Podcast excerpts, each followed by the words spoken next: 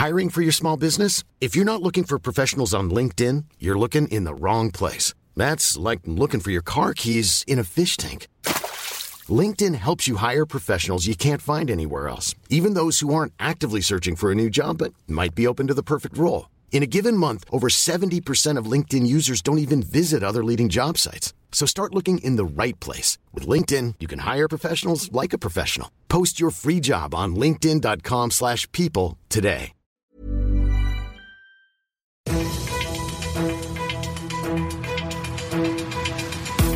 95 Charivari, das München Briefing, Münchens erster Nachrichtenpodcast.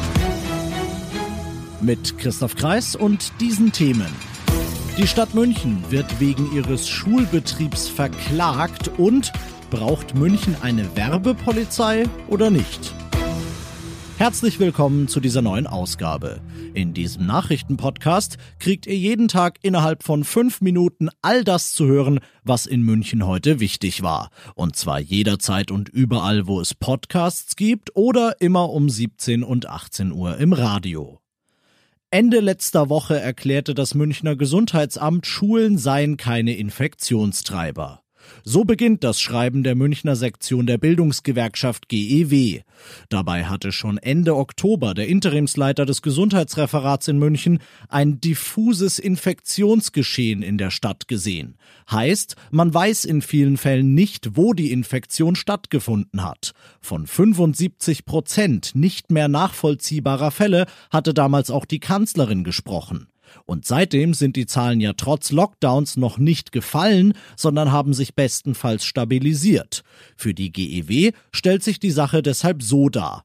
Wer so tut, obwohl er es nicht mit Sicherheit sagen kann, dass es an den Schulen herausragend wenige Ansteckungen gibt und trotzdem weiter Präsenzunterricht in voller Klassenstärke abhalten lässt, der riskiert Ansteckungen bei Lehrkräften und Schülerschaft und somit letztlich vollständige Schulschließungen.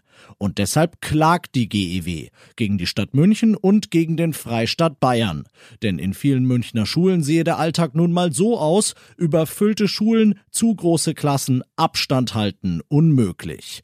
Weg vom Präsenzunterricht für alle, hin zum flächendeckenden Wechselunterricht, solange bis die Zahlen sinken. Das ist deshalb der Ansatz, den die Gewerkschaft verfolgt und den will sie jetzt gerichtlich feststellen lassen. Ausgang der Sache offen. Die Grünen und die SPD wollen sie, die CSU will sie auf gar keinen Fall. Im Stadtrat ist man sich uneins über die Frage, ob München eine Werbepatrouille braucht. Der Rathauskoalition geht's um Sexismus in Werbungen. Denn oft würden vor allem Frauen in klischeehaften Rollen dargestellt.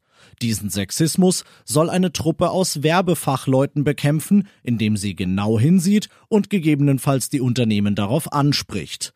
Gerade jetzt, in Zeiten einer schweren Wirtschaftskrise, hält die CSU dagegen eine völlig falsche Prioritätensetzung. Ideologisches Wunschprojekt heißt es da weiter. Die Rathauskoalition habe den Verstand verloren. Die Kritik ist in ihrer Wortwahl recht deutlich, der Ausgang auch hier noch offen. Ihr seid mittendrin im München Briefing, Münchens erstem Nachrichtenpodcast. Und nach den München-Themen blicken wir jetzt noch auf das Wichtigste aus Deutschland und der Welt. Auf diese Nachricht hat die Welt gewartet. Wie angekündigt, haben die Pharmafirmen BioNTech und Pfizer ihren Impfstoff auf den Weg in Richtung Zulassung gebracht. Sie haben heute bei der US-Arzneimittelbehörde FDA eine Notzulassung für den Impfstoffkandidaten beantragt. Charivari-Reporter Tom Gerntke. Das könnte ein wirklicher Meilenstein sein auf dem Weg hin zu dem sehnsüchtig erwarteten Corona-Impfstoff. Die amerikanischen Behörden müssen den Antrag nun prüfen. US-Experten zeigen sich aber zuversichtlich, dass es noch vor Jahresende ein Ergebnis geben könnte. Zuvor hatten BioNTech und Pfizer bereits bekannt gegeben, dass die Impfung einen 95-prozentigen Schutz vor einer Infektion bietet. Die Hersteller rechnen jetzt damit, noch in diesem Jahr weltweit bis zu 50 Millionen und dann im kommenden Jahr bis zu 1,3 Milliarden Impfstoffdosen bereitstellen zu können. Marlene Dietrich, Heidi Klum, Julia Roberts, Gerhard Schröder, Angela Merkel, sie alle haben ihn rangelassen an ihren Kopf. Udo Walz gilt als der Friseur der Stars in Deutschland. Er ist selbst ein Star, beziehungsweise man muss ab heute leider sagen, er war es. Im Alter von 76 Jahren ist er in Berlin gestorben. Er sei, wie sein Lebenspartner der Bildzeitung sagte, friedlich eingeschlafen. Und das noch zum Schluss. Ab der nächsten Saison können wir uns den Starnberger See und die Sehenswürdigkeiten rund um sein Ufer mit absolut reinem Klimagewissen angucken. Ab dann wird nämlich Deutschlands größtes Elektroseeschiff zur Flotte gehören, 35 Meter lang, über 8 Meter breit mit Platz für 300 Personen und Ladestationen für deren Elektrofahrräder. Hoffen wir mal, dass Corona das bis dahin zulässt, denn dann werden die Ausflüge raus nach Starnberg nächsten Sommer nicht nur gewohnt schön, sondern auch umweltfreundlich, wie es umweltfreundlicher nicht geht. Ich bin Christoph Kreis, ich wünsche euch ein schönes Wochenende. 95 5 Charivari, das München Briefing. Diesen Podcast jetzt abonnieren bei Spotify, iTunes, Alexa und charivari.de. Für das tägliche München Update zum Feierabend. Ohne Stress, jeden Tag auf euer Handy.